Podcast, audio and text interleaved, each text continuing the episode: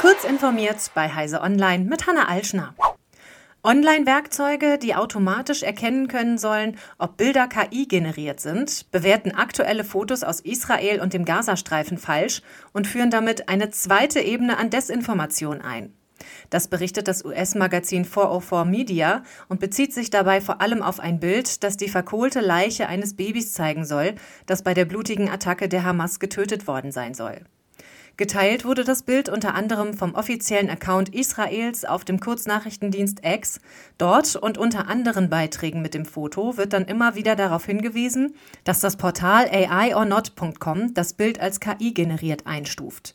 Dem widerspricht bei 404 Media ein Experte für Bildmanipulation. 404 Media hat sich die augenscheinliche Echtheit des Fotos von einem Experten für digital bearbeitete Bilder der Berkeley Universität Kalifornien bestätigen lassen. Gegen X, vormals Twitter, wurde in Australien eine Geldstrafe in Höhe von 610.000 australischen Dollar, also rund 370.000 Euro verhängt, weil der Kurznachrichtendienst bei einer Untersuchung zu Maßnahmen zum Kinderschutz nicht kooperiert hat. Das teilte die zuständige Aufsichtsbehörde mit und übte dabei auch Kritik an Discord und Google. Während die Maßnahmen von Discord zum Kinderschutz nicht ausreichen würden, habe Google lediglich generische Antworten geliefert und sei dafür verwarnt worden. Nicht einmal diese Mühe habe man sich bei X aber gemacht, teilweise seien Antwortfelder komplett leer geblieben. Die Videoplattform YouTube hat Tests gegen Nutzer von Adblockern offenbar erweitert. Mehrere Leser berichten in Mails an Heise Online, sie hätten in den vergangenen Tagen bei YouTube-Videos Warntafeln gegen den Einsatz von Werbeblockern angezeigt bekommen. Auch einem Redaktionsaccount wurden am Wochenende Warnhinweise gegen Adblocker angezeigt. Solche Warntafeln werden seit Monaten unter anderem in den USA getestet.